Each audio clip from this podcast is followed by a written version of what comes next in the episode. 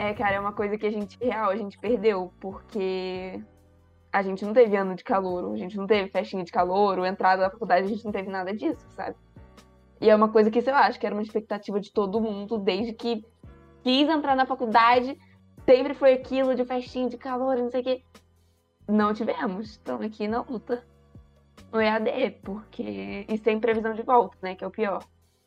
Isso foi uma quebra, uma quebra de expectativa bem grande, porque acho que todo mundo, tipo, principalmente a SPM, assim, que é famosa pelas festas, é, todo mundo com certeza imaginava, assim, né, entrar e, tipo, ter aquele festão, ter aquela recepção toda, e a gente não pôde ter. Eu acredito muito, assim, misturando um pouco de arrependimento com expectativas, né? A gente passou, pelo menos eu, né? Eu estudei, eu me formei ano passado no ensino médio.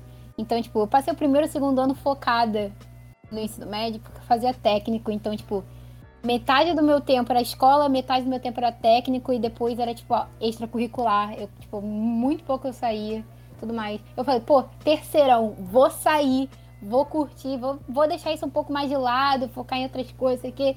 Pandemia. Eu acho que, tipo, eu tinha essa expectativa tão grande que hoje em dia, quando eu olho para trás, eu me arrependo muito de não ter feito antes. É a mesma coisa com esse com isso da faculdade, né? A gente esperava muito, nossa, vamos entrar, vamos fazer isso, vai começar a maior loucura da minha vida, assim como os veteranos falaram pra gente que é, né?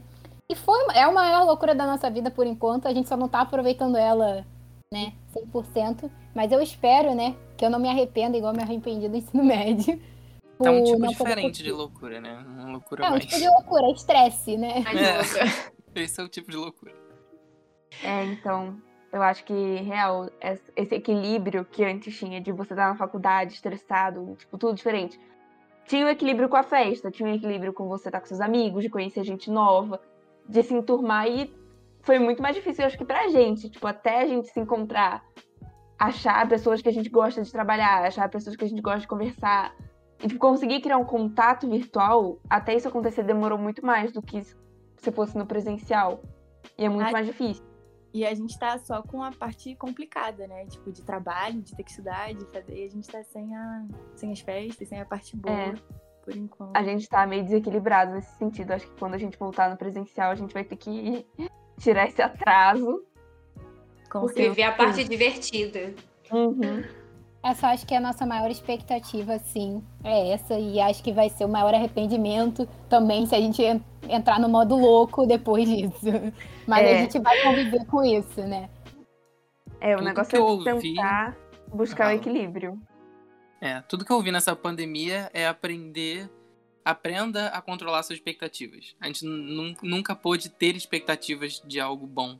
E isso Ai, é muito ruim, você ficar preso, você não pode ter expectativa de algo bom. E expectativa é esperança, né, gente? É. Expectativa demais é ruim, mas expectativa de menos também te deixa desesperançoso, desanimado. Então, a gente perdeu muito isso.